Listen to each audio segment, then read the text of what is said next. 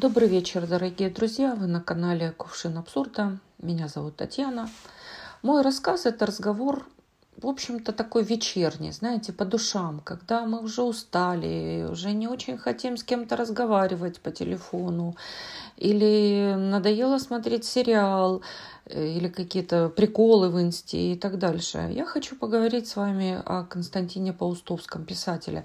Знаете, конечно, он эм, уже не очень модный, может быть, несколько подзабытый э, писатель, творчество его. Но образованный человек, он же не только знает, кто такой Роберт Паттинсон или Кира Найтли, или смотрел все сезоны «Игры, «Игры престолов», э, или знает, как проходил рэп-баттл между Оксимироном и Гнойным, или в конце концов знает, кто такой Пушкин.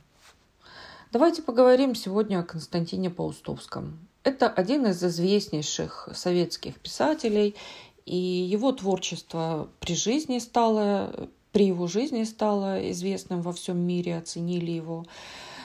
А сегодня его проза, в общем-то, входит э, в сотню лучших произведений мировой литературы. Итак, Паустовский. Советский писатель, сценарист, педагог, журналист, военный корреспондент.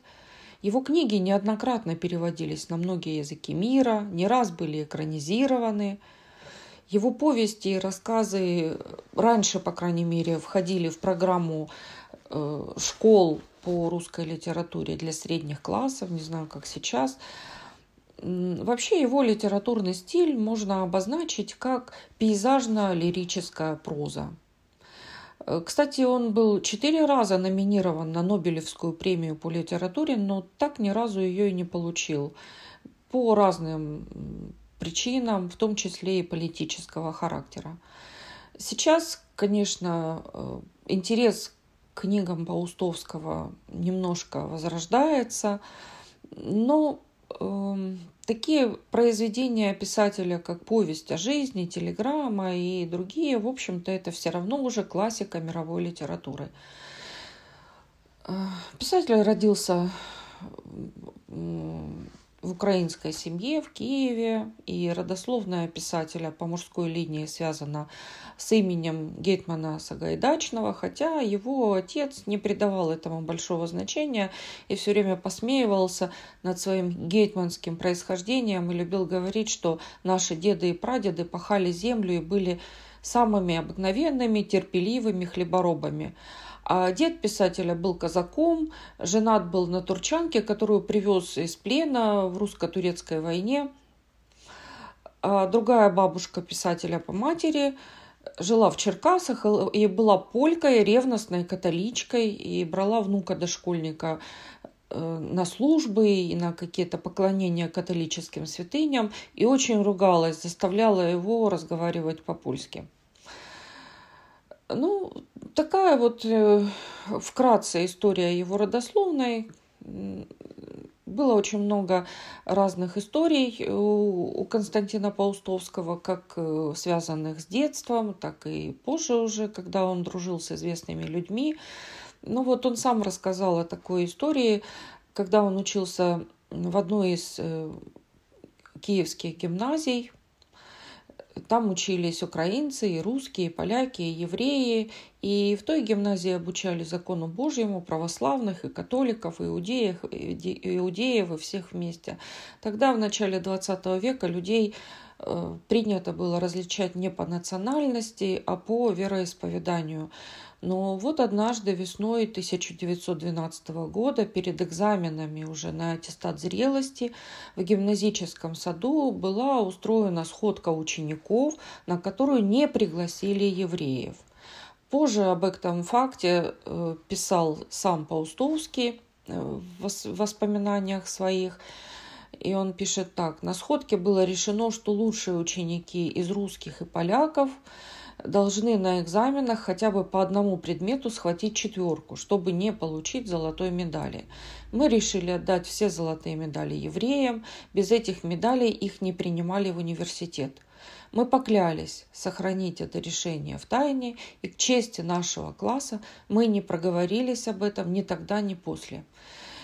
А в выпуске 1912 года тогда золотую медаль среди прочих учеников получил и Эммануил Исакович Шмуклер, иудей, сын врача, темноволосый худенький мальчик. Они дружили с Паустовским.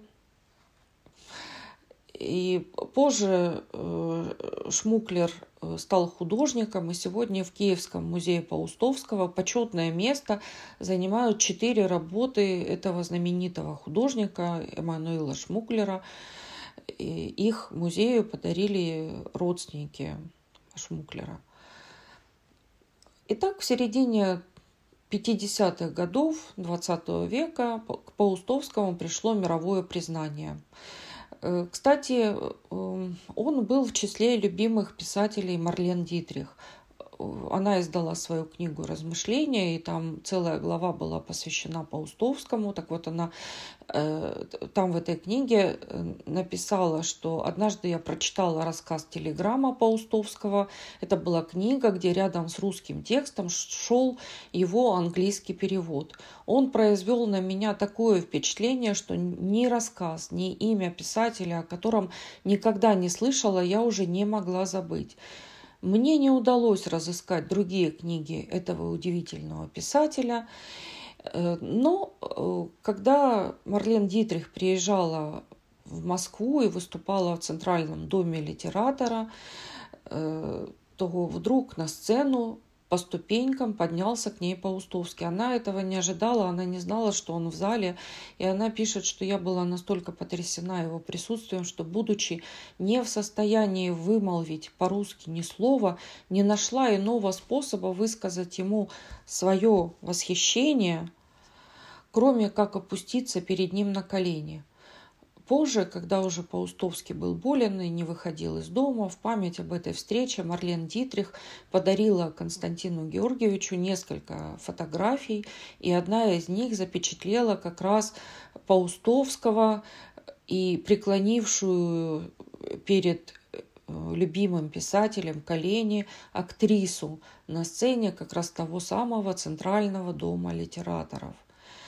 Паустовский был очень принципиальным, прямым человеком. Он за всю свою долгую э, писательскую жизнь и, можно сказать, карьеру э, не э, написал ни одного рассказа или какого-то произведения восхвалявшего Сталина или власти. Он умудрился даже не вступить в партию, хотя это было обязательное условие для продвижения тогда в советские времена. Он не запятнал себя никакими э, лизоблюдскими э, петициями, прошениями и так дальше. Наоборот, он как раз заступался за Бориса Пастернака, когда на него устроили самое настоящее гонение, травлю. Пастернаку была присуждена Нобелевская премия в области литературы, но поскольку в те времена это все было сложно, политически все эти Э, эксцессы были в нашей стране, то Пастернаку просто запретили получить эту премию. Э, также Паустовский хлопотал за Солженицына, заступался за него и даже подписывал письмо против реабилитации Сталина.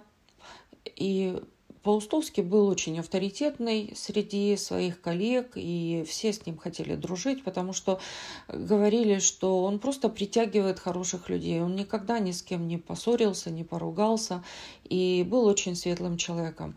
Сегодня, конечно, его проза рассказы и романы ну, несколько подзабыты и ушли немного на второй план.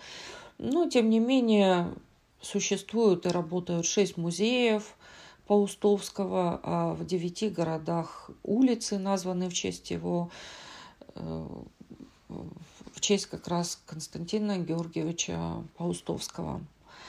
Э, вот такой у меня небольшой рассказ об этом писателе. Я надеюсь, что если вы захотите, вы сможете поинтересоваться, почитать. Но я хочу вам сейчас прочитать его рассказ, который называется «Дружище Тобик».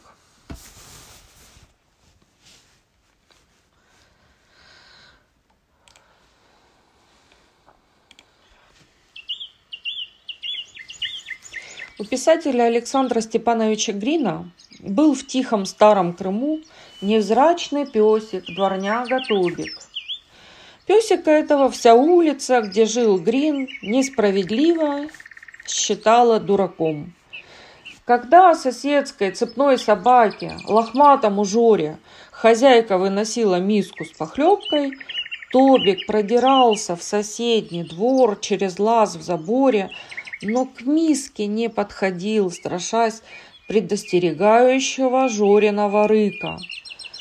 Тобик остановился в нескольких шагах, бывало, от Жоры, но так, чтобы тот не мог его достать, становился перед Жорой на задние лапки и служил долго и терпеливо. Так он привык выпрашивать кусочек еды у людей, но Жора не давал ему даже понюхать своей похлебки – за это стояние на задних лапках перед такой же собакой, как и он сам, люди считали Тобика дураком. Зря, мол, старается. Точно так же Тобик выпрашивал кусочки еды у самого Грина. И всякий раз удачно. Хозяин был молчаливый и очень добрый человек. Обращаясь к Тобику, он говорил ему «Дружище, Косясь на Тобика, Жора рычал и давился. Он торопливо лакал похлебку, а глаза у Тобика мутнели от тоски напрасного ожидания. Иной раз даже слезы появлялись у него на глазах, когда Жора кончал есть похлебку и тщательно до блеска вылизывал пустую миску. После этого Жора еще долго обнюхивал землю вокруг миски, не завалилась ли там какая-нибудь косточка. «Ну и дурак ваш Тобик», – злорадно говорили Грину соседи. «Нет никакого соображения у этой собаки». На это Грин спокойно отвечал соседям. «Не дурак, а просто умная и вежливая собака». В спокойствии Гриновского голоса слышался нарастающий гнев, и соседи, всю жизнь привыкшие лезть в чужие дела, уходили, пожимая плечами – лучше подальше от этого человека.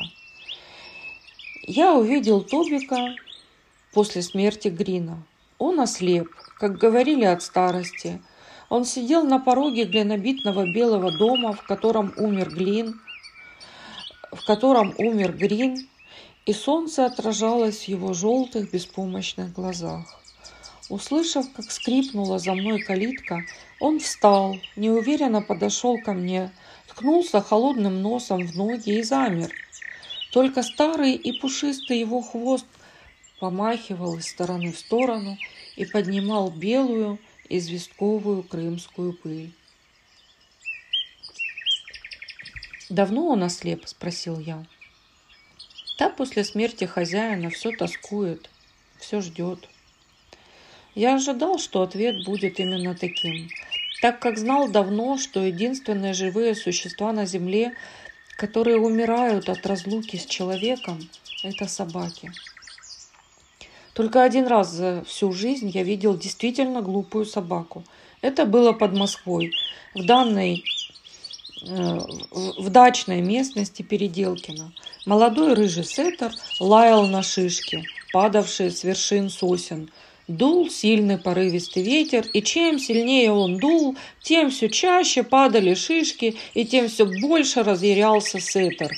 Он свирепо гонялся за шишками, грыз их, мотал головой, отплевывался, а потом он выбежал за забор дачи в чистое поле, где не было сосен и вообще никаких деревьев, и никакие шишки вообще не падали. Он сел посреди поля и начал лаять на небо, и лаял до рассвета, пока не охрип. По мнению одного поэта, знатока астрономии, он лаял на созвездие Малой Медведицы. Очевидно, он полагал, что все шишки сыплются из этого созвездия. Выражение «собака» – друг человека безнадежно устарело. У нас нет еще слова, которое могло бы выразить одновременно самоотверженность, смелость и ум. Все эти великолепные качества, какими обладает собака. Я точно знаю, что человек, избивающий или мучающий собаку, отпетый негодяй, даже если собака его за это простила. Не знаю, как вы, а я испытываю величайшую нежность к собакам, за их ласковость, за бурные проявления радости и обиды. Невозможно удержаться от смеха, когда видишь, как какой-нибудь бобик бешено мчится со всех ног, чтобы догнать и облаять самое ненавистное для него изобретение человека – обыкновенное велосипедное колесо. Любите собак. Не давайте их никому в обиду. Они ответят вам троекратной любовью. Константин Паустовский. Я надеюсь, вам понравился ролик. Возможно, вы захотите почитать рассказы Паустовского. Читайте, интересуйтесь. Всем пока.